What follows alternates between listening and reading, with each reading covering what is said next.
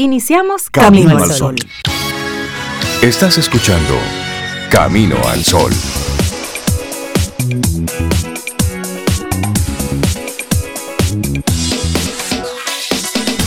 Estamos arrancando la semana y también nuestro programa. Estamos a 12 de abril, año 2021. Y muy buenos días a Cintia Ortiz, a Sobeida Ramírez, a todos nuestros amigos Camino al Sol oyentes. Muy buenos días. También, Laurita, nuestros amigos Camino al Sol Oyente. Hoy ya 12 de, abril, Rey, increíble.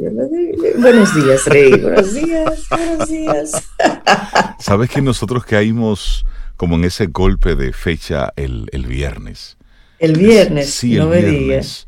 Pasó algo aquí en la oficina y decíamos, wow, pero es que ya, ya abril va, va por mitad. Pero rodando, rodando. Y sí, este 2021 va, va a una velocidad que no permite que nosotros estemos mirando mucho para los lados. Es para adelante y con, y con fuerza. Y bien atentos. Sí, sí, atentos. y mandarle así un abrazo a nuestros amigos Camino al Sol oyentes, aquellos que conectan desde cualquier parte del mundo. Buenos días y gracias por estar ahí conectados con nosotros a través de primero de estación 97.7 FM y luego a través de caminoalsol.do. Así es que muchísimas gracias por estar ahí. Y hoy, Sobe, ¿te parece si les compartimos de inmediato cuál es el tema que tenemos propuesto para hoy? Hay tantas cosas a las que prestar atención, que entender, y todo esto puede tomar tiempo, pero tú eliges cuáles y de eso se ese trata. me gusta. Sí. ese, me gusta ese tema, sí, porque es verdad, hay que prestarle atención a eso, a esos detalles. Sí, mira, si te vas por el lado de la música, hay muchos artistas, hay muchos géneros, hay muchas variedades, hay muchas cosas pasando. Pero si te vas por la parte em, de películas, pues es mucho lo que está sucediendo. Pero si te vas por el lado de la literatura, hay una diversidad de temas y de autores, es decir, hay muchas cosas. Eso y, manteniéndolo en el lado del, entretenimiento y de la cultura. Que claro, y tú sabes, temas, bueno. Tú sabes que me gusta de, la música y de la literatura, pero sobre todo la literatura, los diferentes formatos a los que uno tiene acceso ahora. Antes tú solamente tenías el libro impreso, que es maravilloso, pero ahora tú tienes la oportunidad de un audiolibro. y mientras tú estás haciendo actividades que, que necesitas las manos para otra cosa, un audiolibro te ayuda. A mí me encanta todo eso. La diversidad de los formatos. Y luego ahí entra a los diversos temas. Todas las plataformas te ofrecen una cantidad impresionante de temas. El asunto está a que tú le vas a prestar atención. Entonces tienes dos opciones. O te quedas del lado trivial y te quedas solamente en información que es muy de rápido consumo, que es, que es rápida, que es fácil, que es puro entretenimiento, o te vas a lo que es la parte de contenido profundo, que hay muchísimas cosas que observar. Por eso, la actitud Camino al Sol de hoy es elige y toma tu camino. Entre ese mar de información y de contenidos, ¿qué tú eliges consumir? Buenos días, Cintia. Buenos días. Aquí les escucho con mucho detenimiento, sí, muy interesante con lo que estamos eh, comenzando el día de hoy, los temas que estamos proponiendo, que nosotros también, para nosotros son, resultan interesantes, son temas que, que nos apasionan y cuando los decidimos y definimos para compartir con los Caminos Sol oyentes, en primera instancia son temas que entendemos que son interesantes eh, para nosotros. Eh, y entonces entendemos que pudieran ser interesantes para los Caminos Sol oyentes. Es como que no traemos aquí algo que no nos resulte a nosotros impactante, interesante, eh, de interés, de, valioso contenido. Y eso es lo que queremos compartir con ustedes cada día. Y es cierto, hay tantas cosas, tantas cosas a las que prestar atención, que, que hay que elegir, como todo en la vida, hay que elegir, de eso se trata. Así es. Hola Sobe, hola Rey, hola Laura. Hola Cintia. Bueno, y, la República Dominicana está de luto. No solo ha perdido a su escritor mayor, sino a una figura fundamental de la historia y de la cultura latinoamericana. Lamentablemente este sábado eh, fallecía por el coronavirus Marcio Veloz Magiolo, a los 84 años de edad. Sus sabios y profundos artículos dejarán de salir en las páginas del periódico Listín Diario, y así lo reseña el mismo diario, pero se mantendrán siempre como modelo de calidad literaria y como pensamiento vertical, siempre al lado de las mejores causas del país y del mundo. Don Marcio, así cariñosamente se le conoció. Él nació en Villa Francisca, aquí en Santo Domingo, un agosto de 1936. Al momento de su muerte estaba a punto de publicar por el sello Lo que leo, de Editorial Santillana, su novela juvenil Hanuman, sobre la simpática historia de un león que comía batatas y de un mono llamado Hanuman.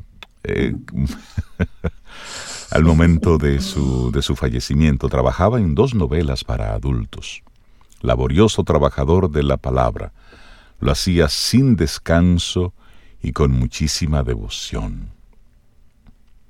Narrador, poeta, ensayista, crítico literario, arqueólogo y antropólogo, por si no lo sabían. Marcio Veloz Magiolo cursó su educación primaria en la Escuela México y la secundaria en el Liceo Presidente Trujillo y la Escuela Hostos. Se graduó de bachiller en la Escuela Hostos en el año 1957. Se licenció en Filosofía y Letras por la Universidad Autónoma de Santo Domingo en el año 1962 y realizó un doctorado en Historia de América en la Universidad de Madrid en el año 1970. También hizo estudios superiores de periodismo en Quito, Ecuador. Así es. Y bueno, en su trayectoria profesional ocupó cargos como el de subsecretario de Estado de Cultura. También fue director del Departamento de Investigaciones del Museo del Hombre Dominicano y director del Departamento de Antropología e Historia de la Universidad Autónoma de Santo Domingo y también fundador, director del Departamento de Extensión Cultural de esa misma universidad. Y contó con una amplia carrera eh, literaria. Y parte de su obra y narrativa y ensayística ha sido traducida al inglés, al italiano, y también al francés y al alemán. Y es uno de los escritores dominicanos contemporáneos más prolífero y difundido nacional e internacionalmente. Y ahí hay rey varios de sus, de sus novelas y sus libros. Así es. Compartirles solamente algunos títulos de su bibliografía. Por ejemplo, El buen ladrón, que fue publicada en 1960. Creonte y seis relatos en 1961. Intus en 1962, El prófugo, también en ese mismo año 1962, al igual que El buen ladrón en ese año 1962. Luego para el año 1965, La vida no tiene nombre. Luego Los ángeles de hueso en 1966. Cultura, Teatro y Relatos de Santo Domingo en 1969 de abril en adelante, que fue publicada en 1975, sobre cultura dominicana, en la década, en, bueno, en el año 77. También De dónde vino la gente, publicado en 1978, sobre cultura y política cultural en la República Dominicana. Ya esto fue inaugurando la década de los 80, en 1980 Luego la biografía difusa de Sombra Castañeda en 1981, Materia Prima en 1990, Ritos de Cabaret 1992, El jefe iba descalzo en 1993, Trujillo, Villa Francisca y otros fantasmas en 1996. Esto solamente por mencionar algunas de sus publicaciones.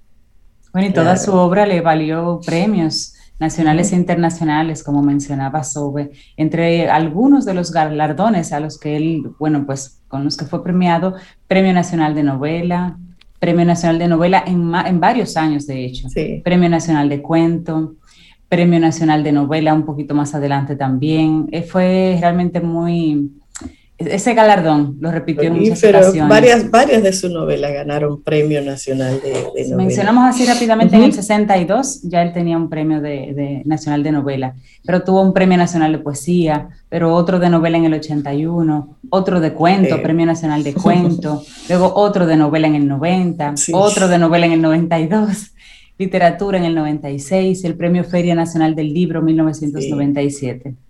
Entre Tú sabes que, que, yo conocí la obra de Don Marcio en la universidad. yo, tuve que hacer un, un, trabajo junto con una amiga sobre la lectura de Sombra Castañeda, Premio Nacional de Novela, esa novela. Y miren, yo les sugiero que lean esa novela. Es fantástica, maravillosa, maravillosa. Sombra Castañeda, la, biografía difusa, difusa de Sombra Castañeda. Léanse esa novela de don Marcio Veloz Magiolo, que es muy, muy buena. Un legado, un legado literario. Hoy hay eh, el Poder Ejecutivo declara duelo nacional a propósito de, del fallecimiento de, de don Marcio Veloz Magiolo este, en este fin de semana. Nosotros arrancamos nuestro programa Camino al Sol, celebrando la vida, haciendo ese reconocimiento de que esto que estamos viviendo es un tránsito, pero lo que, lo que ocurre con el antes y con el después, que es lo desconocido, realmente lo que, lo que va quedando de nosotros, cómo vivimos, el legado que vamos dejando, eh, es lo que debe importarnos. Recuerda, los cachivaches van y vienen, eso se queda. Pero lo que fuiste tú como persona, tu legado, tu trabajo, esas son las cosas que al final hablan por ti. Así que recordamos a, don Marcio con muchísimo cariño, ahí queda su obra eh, y un gran ejemplo de, de, trabajo. A los 84 años estaba ya por publicar una obra juvenil y estaba trabajando en dos adultas. Es decir, no hay tiempo, no hay tiempo. El retiro no existe. El poner eso está en jubilación, olvídese de eso. Es mantenerte activo, siempre estar eh, aportando. Y así arrancamos nuestro programa Camino al Sol, Zoe. Laboratorio Patria Rivas presenta En Camino al Sol, la reflexión del día.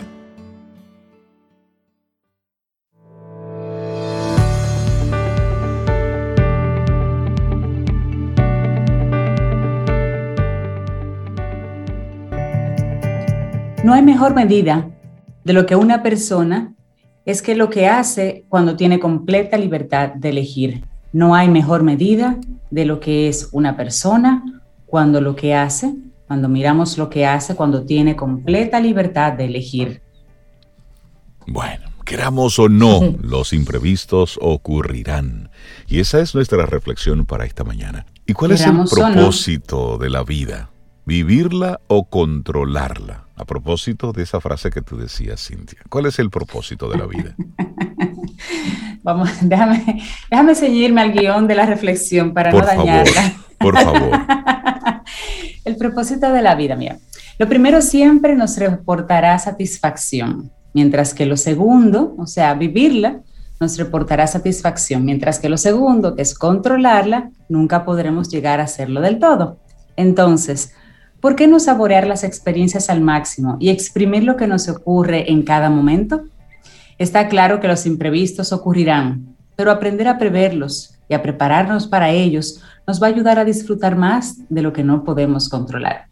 Por ejemplo, se utiliza la palabra imprevisto para describir algo que nos toma por sorpresa, algo, algo que no vimos, por eso un imprevisto, no lo vimos venir. Por ejemplo, cuando sucede algo que pensábamos que no podría ocurrir, que no hay forma de que ocurra y sin embargo sí pasa. Ahora bien, debemos saber diferenciar lo que es un imprevisto de algo que se puede prever.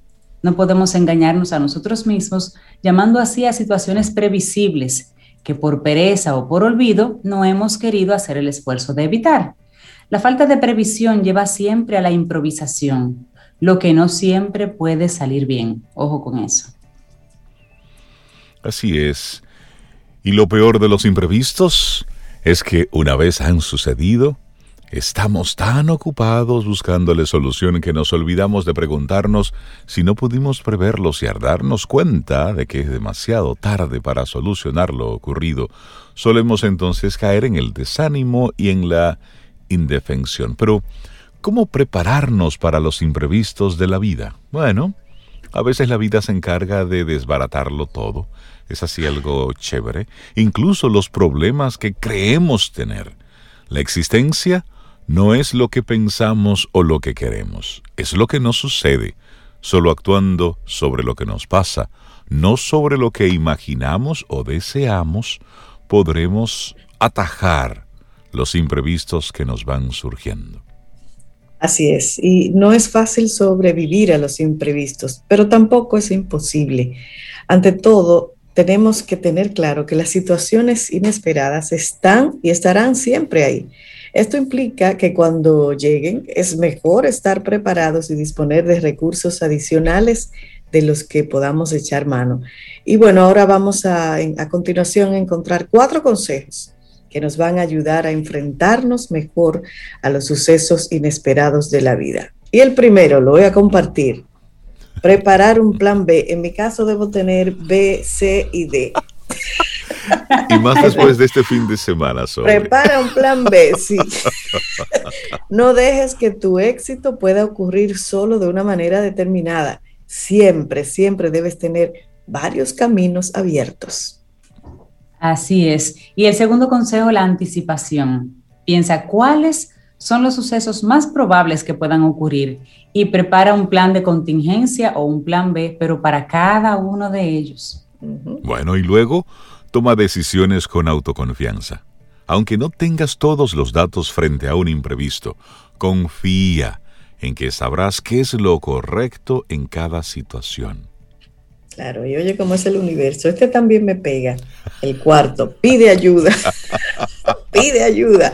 No tiene nada de malo reconocer que algo te ha pillado desprevenido y que te vendrían bien que te echaran una manito, y dos, y tres, y cuatro a veces. Es así, bueno, hay personas que de tanto controlar se olvidan de vivir. Hay algunas personas que viven pensando que pueden controlarlo todo. Y esta creencia está relacionada con los fallos habituales de nuestra memoria, la cual a veces nos juega una mala pasada al juzgar los hechos y tomar como únicos aquellos datos que avalan la conclusión a la que habíamos decidido llegar anteriormente. Incluso en ocasiones esto puede llegar a provocar lo que se conoce como la falacia de control. Eso es una falacia, han escuchado el término. Por otro lado, las personas que se preocupan en exceso por mantener el control dan menos valor a disfrutar de la vida, están como más distraídos. Presuponen que tienen una responsabilidad excesiva sobre todo lo que ocurre a su alrededor y esto le provoca cierto sentimiento de omnipotencia.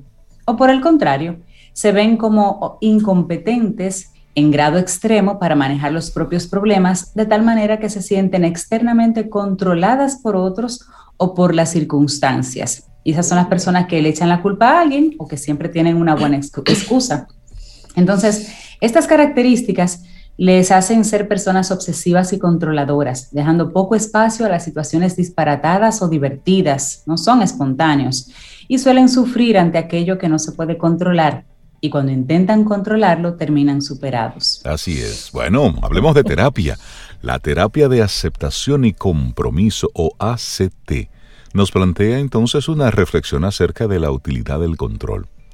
Si bien es cierto que la mayoría de las situaciones y eventos comunes pueden ser manejados mediante nuestro esfuerzo consciente, existe un pequeño pero importante porcentaje de situaciones en las que ocurre todo lo contrario, Cuanto más intentamos controlarlas, más incontrolables y traumáticas se vuelven. Al final, la clave está en adoptar como mantra la frase conocida como plegaria de la serenidad. Y entonces, esta frase me encanta, de la plegaria de la serenidad, que confieso no sabía que se llamaba así. El autor es Reinhold Niebuhr. Dice, Vamos, todos. Señor, concédeme serenidad para aceptar todo aquello que no puedo cambiar, fortaleza para cambiar lo que soy capaz de cambiar, y sabiduría para entender la diferencia. Es una oración muy bonita. a mí me encanta esa, plegaria. No sabía que se llamaba así. La plegaria de la serenidad de Reinhold Niebuhr. Me gusta. Claro, y, esta reflexión de hoy, gracias a Fátima Servián Franco, licenciada en Psicología de la Universidad de Jaén y máster universitario de Psicología de Intervención en ambos clínicos y de la salud. Me encanta. Querramos o no, los imprevistos ocurrirán. Así es, es parte de. Laboratorio Patria Rivas presentó En Camino al Sol, la reflexión del día. Estás escuchando Camino al Sol.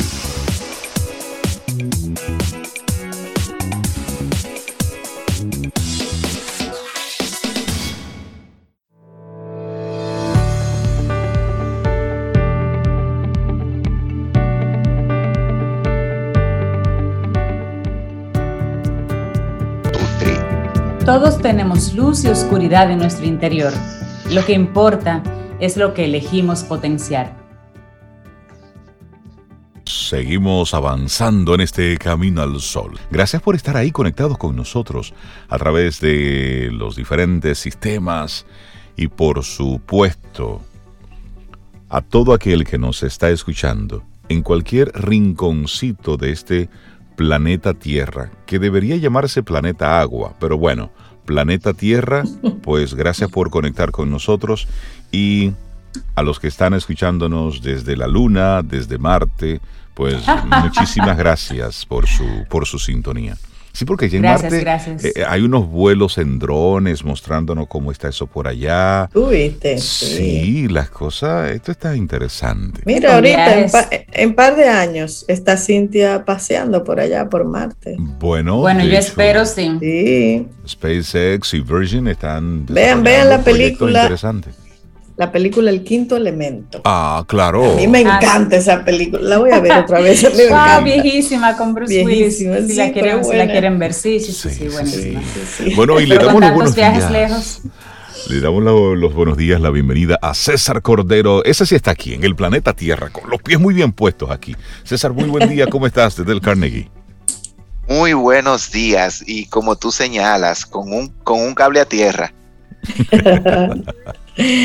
pero, literal, les debo de compartir que hace poco recibí un mini documental de lo importante que es en este tiempo poner ese cable a tierra en todos los sentidos y de manera literal, como caminando descalzos, pudiendo ir a una playa, a un terreno, en la grama. ¿Por qué? Porque tanta conectividad, tanta virtualidad, eh, interacción permanente con dispositivos electrónicos nos restan energía.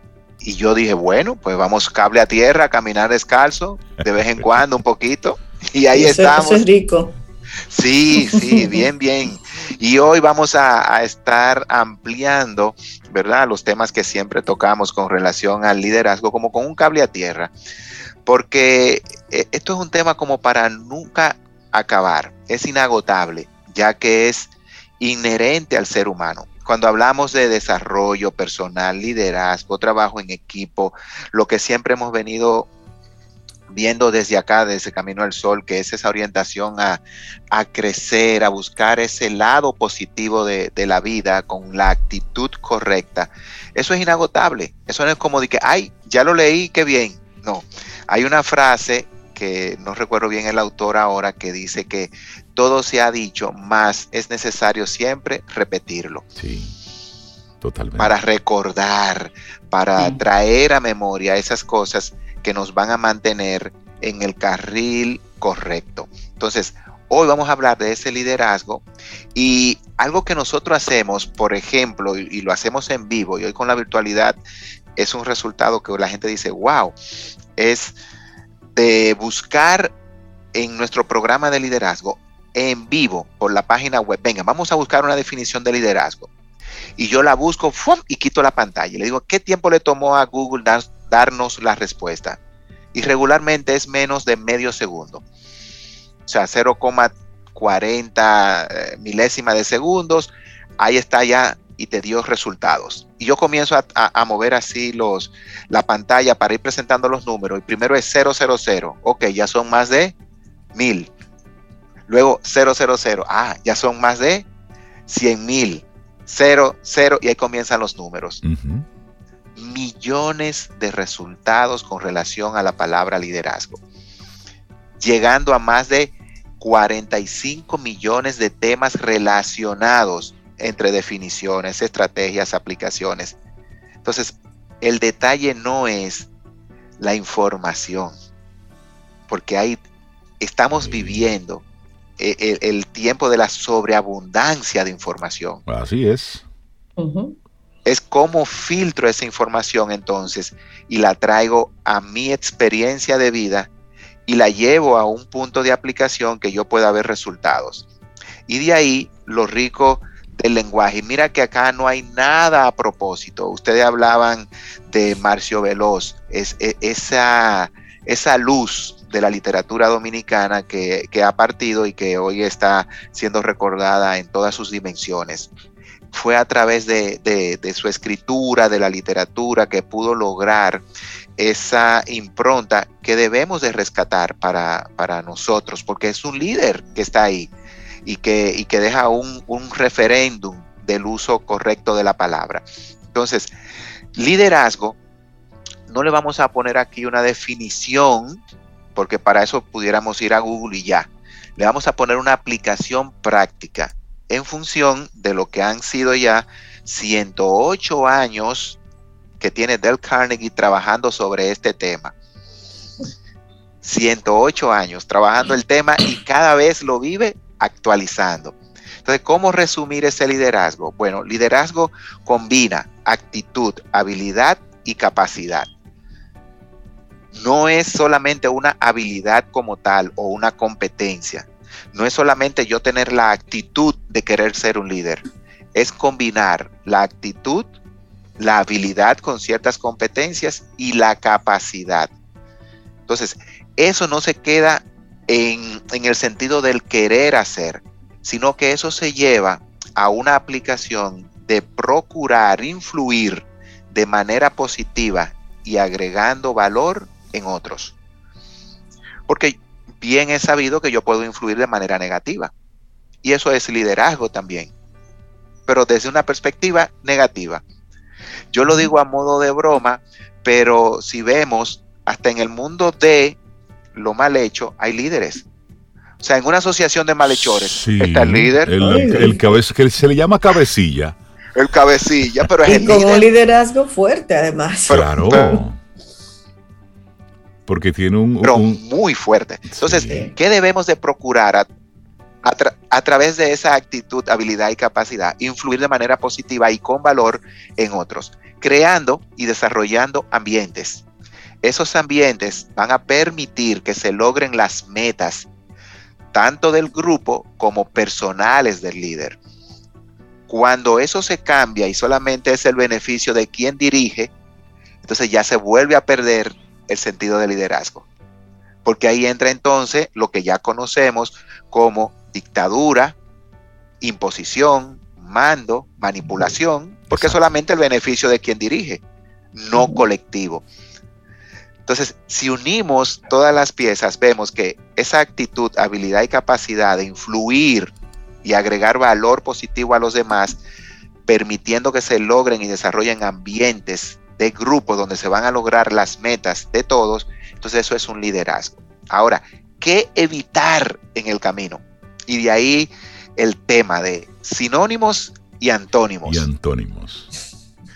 Entonces, esto no es una clase de, gramática a propósito, ¿verdad? Pero. Ni mucho menos, ¿verdad? Ni recordar, ni recordar a, un querido profesor que yo tuve, Rey, que tú conociste muy bien, porque te dio la vida y te, dirigió durante toda la vida, que es Don Rey, que, al cual siempre recuerdo con mucho cariño, fue mi profesor en la universidad y él siempre procuraba el uso correcto de las palabras. De las palabras. Papá era profesor de español y yo recuerdo que yo le retiré la materia porque en, el primer en el segundo cuatrimestre en APEC eh, tú no sabías qué profesor te tocaba y cuando yo veo que entra Infante por esa puerta, yo bueno, esta es una materia que hay que irla retirando. Hay que irse, hay que irse. déjame retirarme con honores y dignidad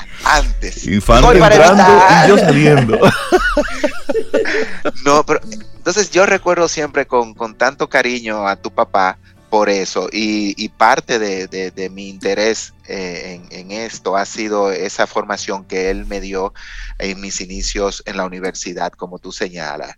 Entonces, mira, los sinónimos sabemos que son esas palabras que pueden tener una misma orientación en su semántica y significado. Se parecen, van de la mano, pueden decirse que son familias, pero cada una tiene un elemento propio. Entonces, por eso cuando hablamos de liderazgo, hablamos de palabras que van de la mano como dirigir, guiar, apoyar, ¿cierto? Entonces, esas palabras, aunque tienen una identidad propia, forman parte de ese mundo de lo que es el liderazgo. Entonces, lo primero que tenemos que hacer es ver cuáles son esas palabras que me definen a mí como persona. ¿Qué tanto los que están a mi alrededor pueden decir que yo soy colaborador, íntegro, que muestro compromiso, entusiasmo y otras palabras? Por su lado, los antónimos son las palabras que llevan una dirección totalmente opuesta a la dicha. Por ejemplo, si decimos verdad, un antónimo directo es que la mentira, la falsedad, porque van totalmente en vía contraria. Por lo tanto, no tendrán ningún elemento en común más que el distanciamiento, que se da en su debida proporción. Entonces, vamos a hacer una lista de 10. Pueden haber cientos de palabras. Quisimos desarrollar 10 en función de la experiencia de nuestros programas de liderazgo, que son sinónimos a ser un buen líder. Comenzando con integridad. Y el antónimo de esa integridad es todo lo relacionado a corrupción, falsedad, falta de ética. Entonces el líder tiene que ser íntegro. Eso. No puede haber liderazgo sin integridad, porque en el momento en el que faltemos a uno de los elementos de la integridad, estamos cayendo entonces en el antagonismo del liderazgo, que es la corrupción. Otro sinónimo de liderazgo es compromiso. Ese compromiso con el propósito, con la visión, con el equipo, con uno mismo. Y ese compromiso, más allá, más allá de verlo como un sentido de, bueno, es que lo debo de hacer. Ah, si lo piensas así, ya está entrando en el antónimo, que es obligación, excusas. Fíjense que todo el que no muestra compromiso, ¿qué muestra? Excusas. Bueno, lo que pasa es que tú sabes, bueno, es que me obligaron. No. El problema fue, Entonces, donde hay compromiso no hay ni excusas ni obligación. Tercer sinónimo, el líder siempre tiene una orientación entusiasta. Siempre tiene esa reserva de buena voluntad en su energía, en lo que hace. Vamos a lograrlo. Y, proyecta eso que muchos ven como motivación, proviene del entusiasmo. Lo contrario sería el desánimo, el desencanto, la falta de energía, el bueno, hay que hacerlo, vamos a hacerlo, está bien, ¿qué tal? Si esa es su actitud, usted no está caminando hacia un liderazgo positivo. Otra, otra palabra que va muy ligada al liderazgo es la colaboración. El líder siempre está orientado a la colaboración, la cooperación. No se queda desde una silla de alto mando dirigiendo, sino que se involucra. Y lo contrario, entonces sería la apatía y el rechazo. El simplemente dar órdenes. Entonces, el líder es colaborador, coopera. Y aquí es bueno verificar qué tanto yo tengo esa actitud de colaboración. El líder se orienta a resultados. Y aquí entran entonces las habilidades y capacidades propias de la definición. Esos resultados, el líder siempre lo va a orientar no solo a lo cuantitativo, sino a una combinación y un balance entre lo cuantitativo y lo cualitativo. Por eso, lo que va contrario a la orientación a los resultados son dos extremos. Uno es el conformismo. Exacto.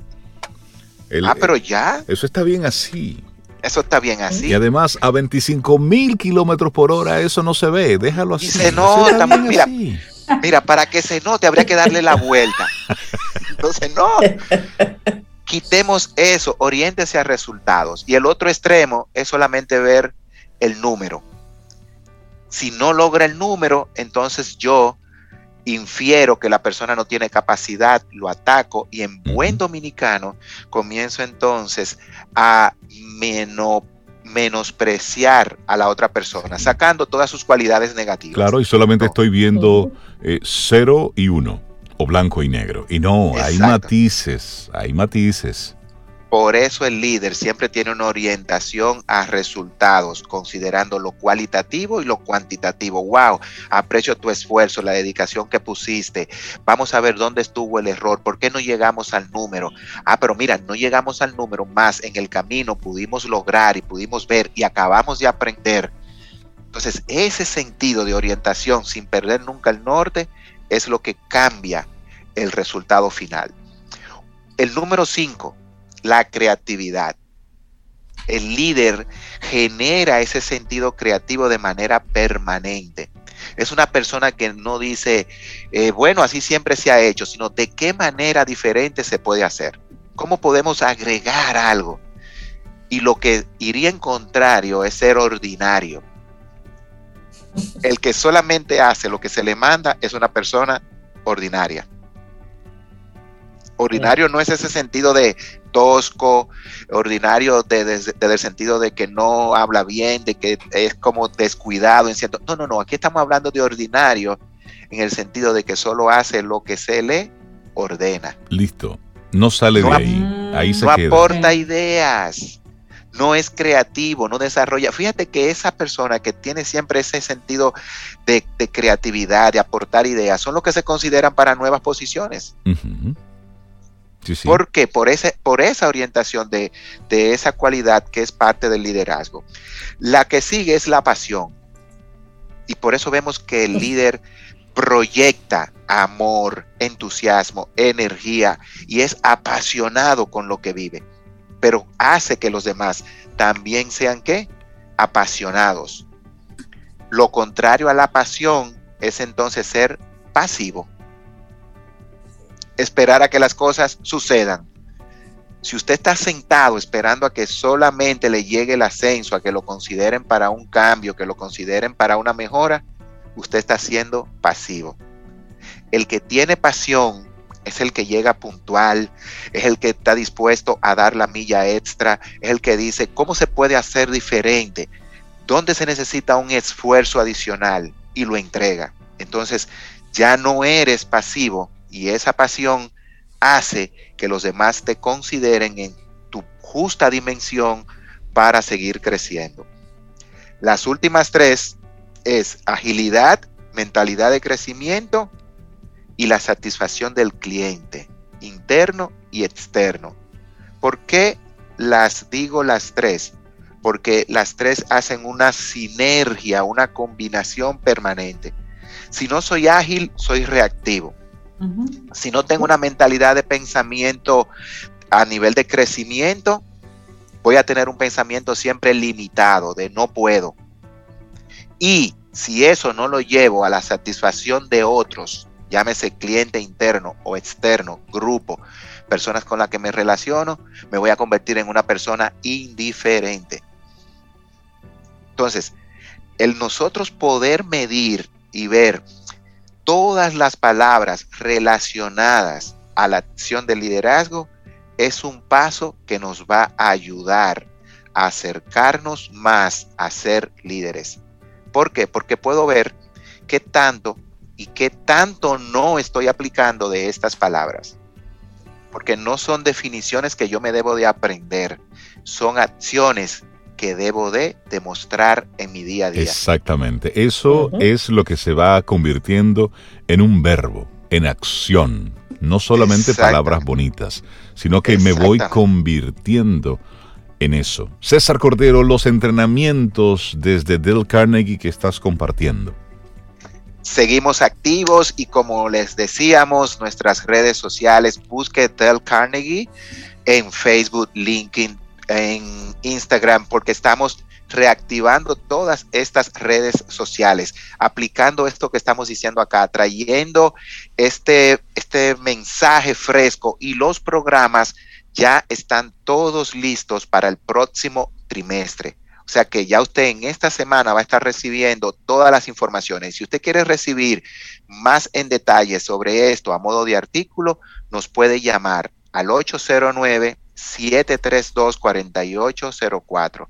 809-732-4804 y le podemos guiar cómo crear ese diccionario de su liderazgo utilizando las palabras correctas que lo van a llevar a la acción. Y las informaciones de los programas las tenemos siempre disponible para todos ustedes. Buenísimo. César, que tengas un, Gracias, César. un día espectacular y una muy buena semana, que sea bien productiva. Un abrazo. Así, así. Y elegir uno de estos sinónimos para ponerlo en práctica. Esa es la actitud. Gracias. César. Gracias. Mire, y hoy es un día especial y aprovecho que César está porque César es de los fundadores de, Camino al Sol. Está con nosotros desde el primer día, igual que Marta Rodríguez Wagner, la madrina de Camino al Sol. Así es. Está de cumpleaños en el día de hoy. Ya ustedes saben, nuestra madrina. Es madrina formal. Feliz cumple, cumple. Y una líder. Esa ella celebra la vida todos los días. me, ah, voy a robar 30 segundos. Yo a Mata siempre la recuerdo, que ustedes no saben por qué, por ese encuentro en la zona colonial. ¿Dónde están los globos? claro, que entre ella y Daris fueron los organizadores. Ay, Carlitos Abate también. Carlitos, claro, claro, los padrinos. Un abrazo, Marta. Y Marta, madrina de Camino al Sol. Y hace unos hamburger que eso no tiene nombre. Así es que Marta, nos gustaría celebrar tu cumpleaños con una hamburguesa que hagas tú. Así que bueno celebrar tu cumpleaños. Ay, pero ella feliz, ella ah, feliz. eso ella no le, no le incomoda, ella se pone contenta. Mira, Marta tiene una hermosísima sonrisa y un rico abrazo, que en estos días no se puede dar mucho, pero sí. sí. Así que le reconocemos ese, ese amor. Profe Marta, un abrazo. Escuchas Camino al Sol.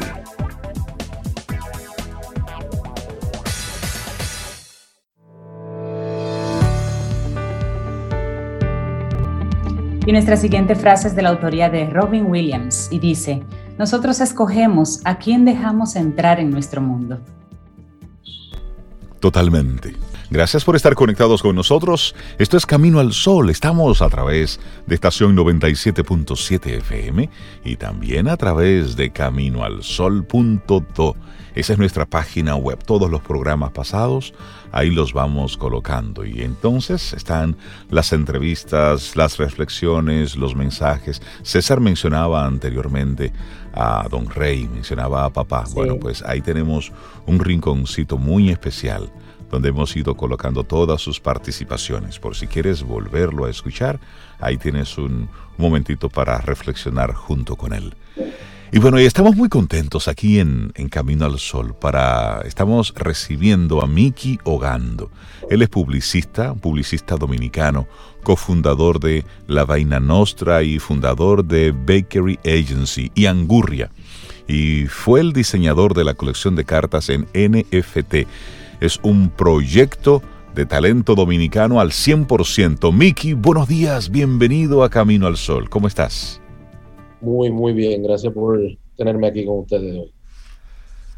El privilegio es, es, nuestro, Miki, de verdad que sí. Conectar contigo por primera vez, espero que sea la primera de muchas.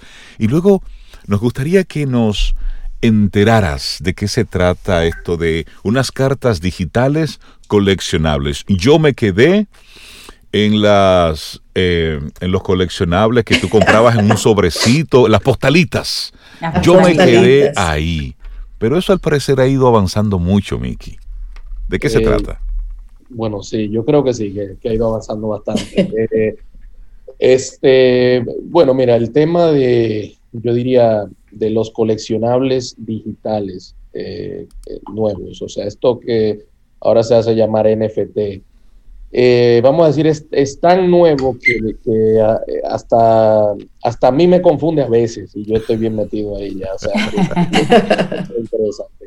Eh, básicamente, o sea, hay que entender, eh, hay que hacer como una clase de economía que, que, es muy mal, porque yo todavía necesito una calculadora cada vez que voy a dejar una propina, pero hay que, hay que hacerse una clasecita como de economía y de matemática que Esencialmente estamos hablando de la tecnología del blockchain y, de la, y básicamente lo, que maneja las criptodivisas.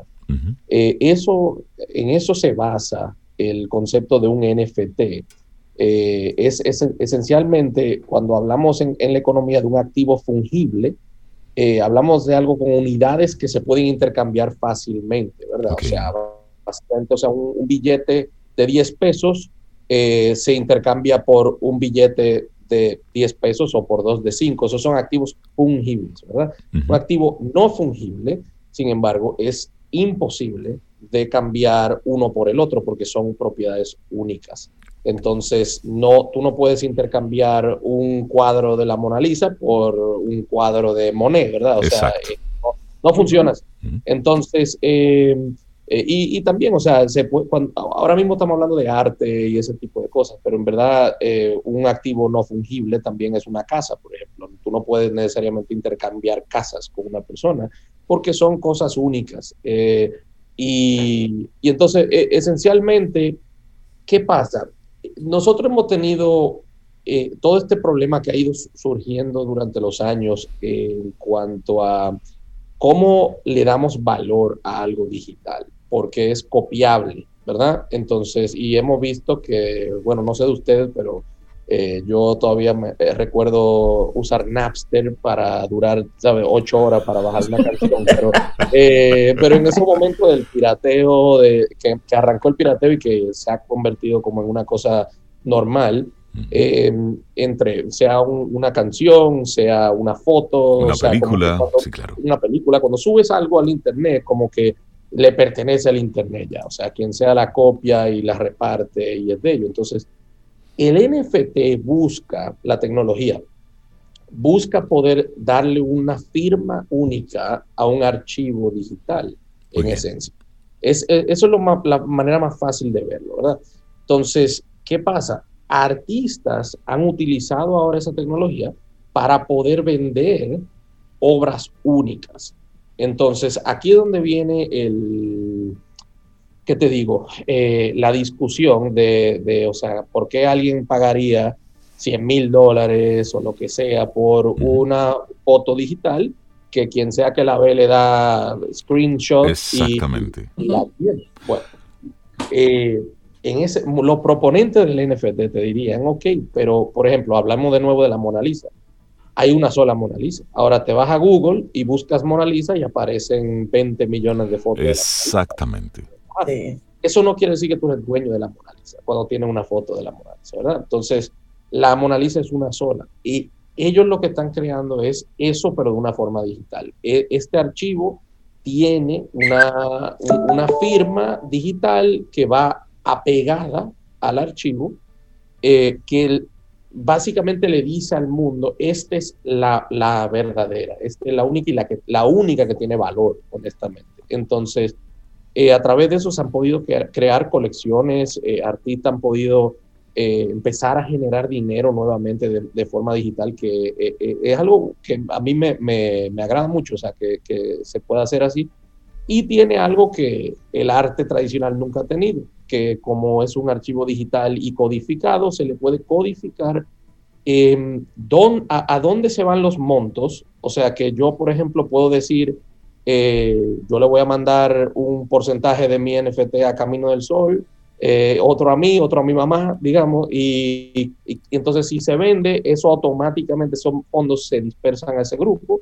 Pero lo interesante es que también puede codificar que cada venta haga eso. Entonces, si Jack se vendió, lo vendió el artista original, el coleccionista que lo vende más adelante, digamos, por más valor, el, esos porcentajes se mantienen. Eso es muy interesante. Entonces, mm. eh, cada venta genera más fondos a la codificación original. Entonces, el artista original recibe un porcentaje y la gente que uno eh, que están eh, descritas como contrato casi dentro del archivo también recibe. Una pregunta en esa misma línea, Miki. Físicamente, visualmente, bueno, físicamente no, visualmente, el propietario eh, tiene un lugar donde identificar ese, esa carta NFT.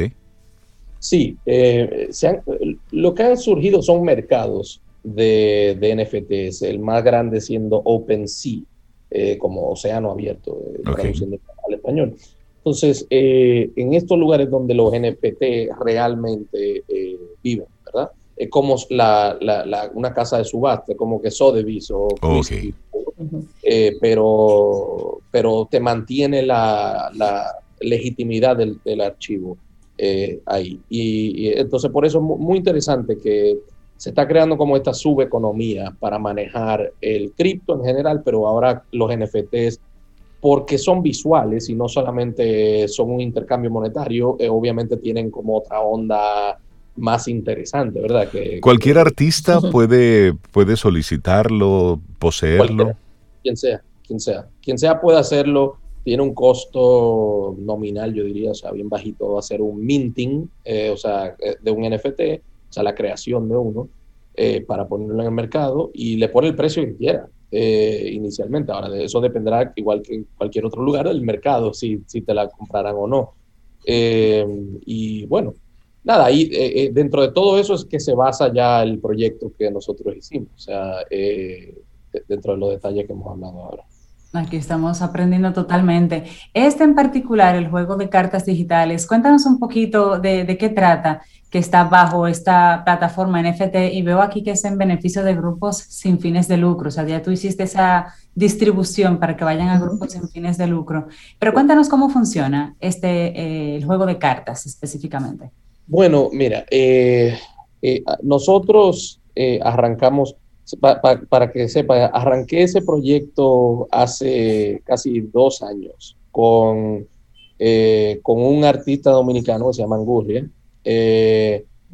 Y tuvimos una conversación de, qué podríamos hacer. Yo le dije lo que, lo que a mí me interesaba, o sea, en ese momento, y, y era crear algún tipo de, archivo basado en arte que represente a los mercadólogos, los líderes de marca en Estados Unidos y en el mundo, que son los, los más innovadores, los, eh, los que están haciendo cosas que, nadie está haciendo, ¿verdad? Eh, de verdad rompiendo el molde, eh, porque esos son la gente con la que nosotros ya trabajamos y buscamos trabajar en mi negocio. Entonces, y muchas, muchas veces no son la gente que se celebran cuando uno ve eh, en una publicación los top 50 o los top 100, no sé cuánto, muchas veces eso es algo medio político, ¿verdad? Eh, y, y, los que de verdad están haciéndole cambios al, al mundo no salen en, en, eso. Entonces nosotros buscamos celebrar la gente que entendíamos que de verdad se lo merecía.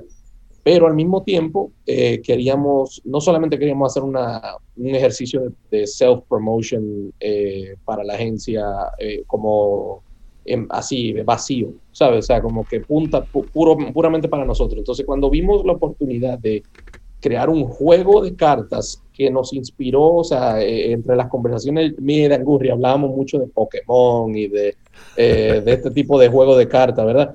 Em, eh, nos inspiró eso, pero vimos una oportunidad de que como queríamos crear un coleccionable, coleccionable para quién y a quién entonces le daba el beneficio, porque el, gol de nosotros no era monetario detrás de esto y nunca, nunca lo ha sido y nunca lo, no lo sigue siendo. Entonces, para nosotros vimos qué interesante sería crear un sistema para estas organizaciones sin fines de lucro, eh, como Black Lives Matter, como la, el Red Cross, como Skate Life Girl, eh, o sea, porque escogimos 50 eh, entonces, literal son 52 tarjetas en la colección y hay 50 organizaciones que se están beneficiando de cada venta. Y, pero pensamos, hablamos con unas cuantas y nos dimos cuenta que están en Windows 95 todavía, muchas de estas organizaciones están en el pasado. y, y, sí, la única forma que reciben una, eh, eh, una donación es por un cheque o alguna tengo Venmo, ¿verdad?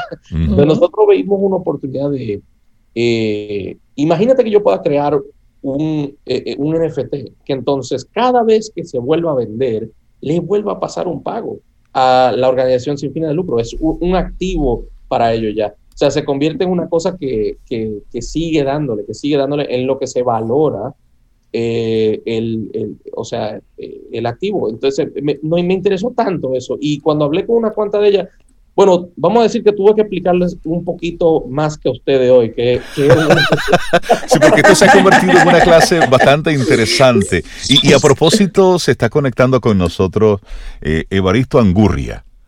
Eh, Salud. Señor, buenos días. Hola, buenos días, Me encanta Angurria. ¿Cómo estás? Bienvenido. ahora mismo estaba haciendo de la historia, Angurria, de, la primera conversación que tuvimos hace casi dos años, de, la creación del, bueno, del proyecto. Del proyecto. Y, a propósito de eso, Angurria, bienvenido, buenos días. Las imágenes, eh, ¿en qué nos inspiramos? ¿Qué, ¿Qué, retratan cada una de esas piezas? Eh, bueno, al momento de que, no sé, no sé lo, que eh, comentó Miki antes, al momento de que él me contacta, recuerdo yo perfectamente esa tarde, eh, me dice, mira, Angurria, tengo un proyecto que quiero desarrollar tú eres la persona. Y yo, ok, y me manda la, referencia, y era una referencia de verdad que conectarían a tres colores. Y la idea que me dice, mira, esto es un Magic, pero para los gurús de las marcas de Estados Unidos. Imagínate cada uno tiene, tiene un superpoder, entonces lo vamos a recrear en, ese, en la ambientación tanto de este mundo místico del Magic y de, y de, y de, y de, de este estilo de, de, juego, pero con los skills que ellos tienen en, su, en la vida real. Y yo dije, mira, vamos a darle. Eh, comenzó con algo, con, con un, un línea, una línea, una, una manera de cómo visualizarlo eh, bastante plain, y, a medida que fue pasando el tiempo, fue cambiando el estilo hasta que llegamos a este resultado casi dos años después. O sea, estamos hablando de esto fue, Mickey, si, si mal no recuerdo, como para abril o mayo del 2019. Sí. Wow. Y a propósito. En tiempos de pandemia. Y, hablemos entonces de las marcas. Una vez las marcas se enteran de que, de que Mickey tiene algo junto con Angurria y tienen como fin eh, un apoyo a causas sociales importantes. ¿Cómo reciben esas marcas eh, e, e, esta iniciativa? Bueno, eh, ¿qué te digo? Nunca se trató de las marcas. Eh, se trataba de las personas. Y eso es muy importante dentro del, ejercicio porque también para, para mi empresa es muy importante. Nosotros siempre, o sea, incluso en, en nuestro, como nos representamos hacia el mercado, es, nosotros no trabajamos con marca, trabajamos con personas. Eh, y, lo explico de una manera. Yo he trabajado con Nike ya varios años y dentro de Nike, que es una organización de 77 mil personas, eh, yo he tenido clientes buenos y he tenido clientes malos. Entonces, decir que quiero trabajar con Nike es algo medio ciego, ¿verdad? Porque no me interesan los clientes. Es muy ambiguo. Exacto. Entonces, eh, esto es una celebración de quiénes son los clientes, digamos, para nosotros buenos que eso cae dentro de, una cierta cosa. Nosotros, es, buena pregunta, pero, pero te lo cambio un momento, eh, eh, eh, te cambio el ángulo. Y nosotros realmente, ¿cómo identificamos a estas personas? Porque inicialmente terminó siendo 52 personas, que, como la cantidad de, tarjetas que hay en... De cartas, sí. Sí, 52 personas. Nosotros metimos a un algoritmo que creamos con más de 300. Eh, y, y, sacamos 52. O sea, eso fue un una filtración. Incluso tengo clientes que no están en la colección. Entonces, que te llamaron Mickey, pero ¿cómo es que yo estoy ahí? Eso, fue un poquito awkward, eso fue un poquito awkward, pero no, no cayeron, ¿sabes? Entonces fue una conversación después como que, oye, ¿qué pasó? Y era, no, tenías que decirle, mira, fue un concurso, y fue el algoritmo, el problema fue el algoritmo. El problema fue el algoritmo, de verdad, pero eh, pero, pero incluía cosas como eh, eh, toma de riesgo. su habilidad de toma de riesgo era una, una, de las cosas que se medían, por ejemplo, en el, en el algoritmo. Y también eh, qué tanto han fallado. Eso, eso queríamos ver. ¿Qué tanto ha fallado eh, esta persona y por qué, por qué, largo, eh, qué tan largo plazo ha tenido falla al mismo tiempo que ha tenido victorias? Entonces, nos interesa mucho porque queremos ver dentro de una organización qué personas le permiten poder fallar. Eso, eso nos interesa mucho, porque si es una organización que al, al líder de marca no le permite fallar, entonces eso lo más seguro no va a llevar a una buena relación creativa, no va a llevar a una buena relación de crear estrategias que rompan moldes. Entonces, eh, sí nos interesaba mucho eso.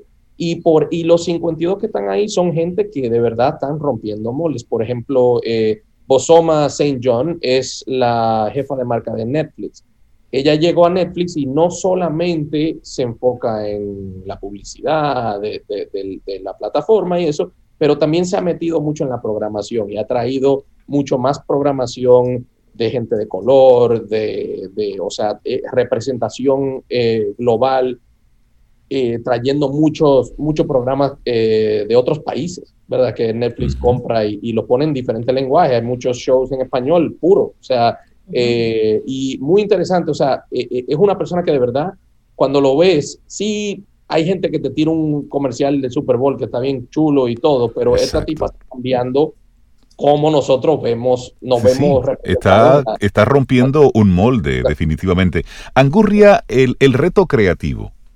¿Cuál fue para ti el, el reto que supuso este tipo de proyecto? fue un, un reto bastante fuerte, porque imagínate, eh, eh, estamos trabajando a distancia, claro, si las cosas eh, desde, desde, aquí, ya ahora mismo vamos, estamos en un mundo global donde todos estamos interconectados, tratar de entender, por ejemplo, hacer la personalidad de una persona que yo no conozco, ni sé que, cuáles son los skills. Esa era mi duda. y mucho menos ni su personalidad. Y buscar y la manera que tenía Mickey era de hecho y, y, eso se lo agradezco mucho a, su equipo que eran son personas muy organizadas. Madeline mándame un beso grande Mickey. Una persona que estaba conmigo el día a día. Eh, cómo me transmitía a través de feedback ok, mire, ese boceto está bien, pero esta persona, eh, eh, nosotros lo vemos que tiene que tener tal pose, con tal paleta de colores, porque lo que hace es esto y tal vez un breve brief de cada una de, esas personalidades era lo que me daba dirección. Pero agregando lo que dice Mickey, y, fue una de las partes que lo llevó mucho más complejo. Imagínense la cantidad de... Eran 54 cartas. Inicialmente eran 40 y pico. Después se llevó a 52. Pero en todo este proceso de este, de este año y pico trabajando, muchos de esas personas que estaban en ese puesto ya no estaban. mira, aprobado. Fran, el feedback allá para acá. Ah, mira, que ahora fulano, por ejemplo, no recuerdo, Mickey, cuál era que estaba en, en Netflix. que cambiarlo. Que se movieron, sí. Ese tipo ya el que estaba anteriormente, lo cambiamos, entonces ahora es otra gente. Y no pasó, o sea, eh, sacando y que eh, eh, midiendo eh, así al aire, de las 52 ilustraciones que salieron, en realidad nosotros ilustramos más de 70. Entre, los, entre cambios o personas que ya salieron del mercado, que ya no, mira, esa, como, como me decía Mickey, bueno, no porque se movió de compañía, porque no era la persona, no era la marca, era la persona, pero esa persona se fue. Eh, claro. Su, hijo y, eso, y eso ustedes no lo pueden controlar. Ese es el otro algoritmo. que tú dices de que, ok, salió y ya tenemos todo aprobado y nos pasó un par de veces, así que ya está todo aprobado. Vamos a dar, ah, no, espérate. Pasó la planadora un diciembre, antes de la pandemia, se fueron como siete. Muy bien. Bueno, estamos hablando de, futuro, pues estamos aprendiendo mucho con ustedes. ¿Y dónde pudiera uno, eh, por lo menos visualmente, ver esas, esos trabajos de eh, Angurria, Vicky? Eh, pueden Las cartas. Las cartas. sí, pueden irse a Instagram. hay, una, hay un Instagram que les pongo aquí en el, en, en el chat del Zoom, pero es eh, Brandia Game. El juego se llama Brandia, es como brand, en, eh, eh, que marca en inglés, pero Brandia es como el, mundo mágico que creamos de las marcas. Entonces, Brandia Game, en Instagram y ahí están todas las, cartas. También es un juego físico, por cierto, que creamos. Hicimos todo, todo, todo desde cero. O sea, creamos la caja de cero, o sea, hicimos los diseños arquitectónicos de, de, cómo funciona la caja, las tarjetas, tenemos unas... unos coins, unas monedas doradas de metálica que se mandaron a hacer también, o sea, todo eh, todo se hizo de cero, o sea, y, entonces el juego físico, eh, voy a ver si cuando ahora se, imprime eh, para final de mes en masa, a ver si, si le mando un par de, copias a ustedes. ah, por favor. Ay, a mí que me Pero son héroes, pero estas personas son héroes en estas tarjetas, qué hermosas Pero mire, yo fuera profesora de marketing así digital y yo usara este juego para dar mis clases. Ah, sí, fuera, fueron Totalmente, sí, mira, y están súper. Muy bonitas, muy bonitas. Está muy diferente de cómo abordar el mundo del marketing en, en, desde el otro aspecto que no, no, necesariamente es tan numérico. Ok, esto, el, el, mundo de las cartas y del Magic, o sea, yo por de, de, lejos sé lo profundo que entonces hacer esta traslación de, de, de estos tipos que son unos verdugos en lo que están haciendo y llevarlo a un juego con, cada una de sus habilidades, ahí porque que, que, yo conecté. O sea, el mismo no. interesante que entonces esto tenga un fin eh, de apoyo a una serie de instituciones que están haciendo un, trabajo social. Miki Ogando, Evaristo Angurria, muchísimas gracias por, por acompañarnos, felicitarles por esta iniciativa. Espero que sea que sea la primera de muchas que vayan en esa línea, me imagino que sí. Y es, es un orgullo, porque estamos conectando talento dominicano con, con innovación, con, con lo que está sucediendo eh, en esta forma de ver la publicidad, el marketing, pero al mismo tiempo cómo desde el mundo financiero se está moviendo todo el sistema.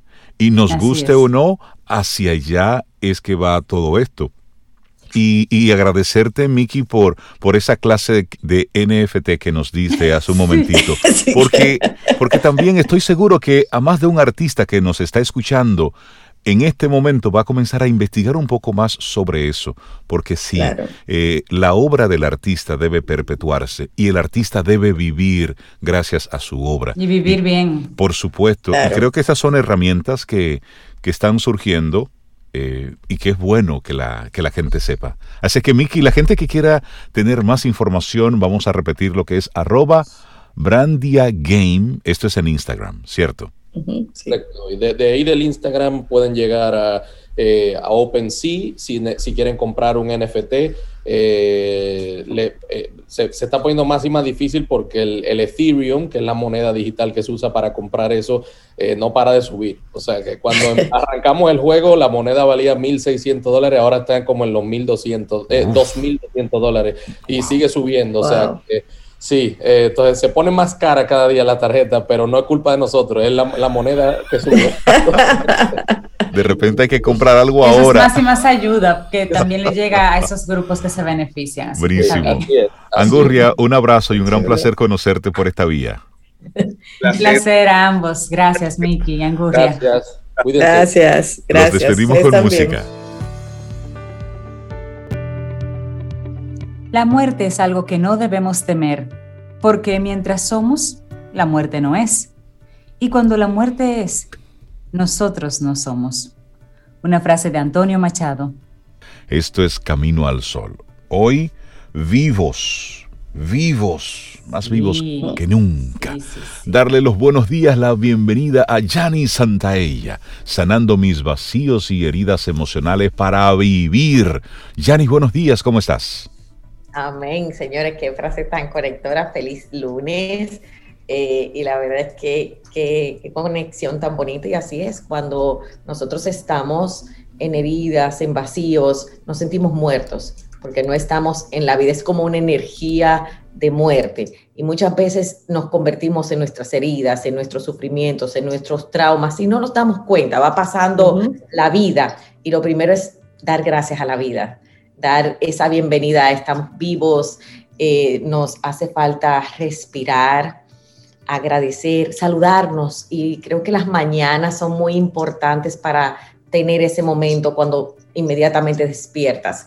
Y hoy les traigo el tema del vacío y las heridas. El vacío es la falta de amor. El vacío está conectado con el desamor. Y cuando yo estoy en vacío emocional, el vacío puede ser eh, vacío en mi trabajo. Dejo de amar mi trabajo y empiezo a sentir que el vacío solo lo siente cada persona pero estamos tan llenos de otras cosas, porque ¿qué hago cuando siento vacío? ¿Qué, hago, qué hace el ser humano cuando hay un vacío? Inmediatamente lo llena de algo. Lo va a llenar de, lo va a sustituir por pensamientos negativos o lo va a sustituir por evasión. La evasión me puede llevar a las dependencias emocionales, lo voy a sustituir por críticas, lo voy a sustituir por algo para ir llenando o sobre todo lo voy a sustituir por lo conocido, ¿Qué es lo conocido? ¿Cómo trabajaron y llenaban los vacíos mi papá y mi mamá? Y la gente me pregunta, ¿cómo yo sé si siento vacío? Solo lo sabes tú. Cuando se apaga todo. ¿Qué es cuando se apaga todo? Por eso es importante buscar ayuda, el tema de la meditación, el tema de estar conectados con nosotros, tener esos minutos. Eso fue de lo mejor que nos trajo la pandemia a nosotros. La pandemia nos trajo, eh, vamos a, a trabajar ese, ese vacío emocional y cuando empezamos a trabajar nuestros vacíos emocionales, a conectar con nosotros, a sentirnos, entonces empezamos a conectar con esa parte divina. ¿Por qué? Porque detrás del vacío está una responsabilidad emocional.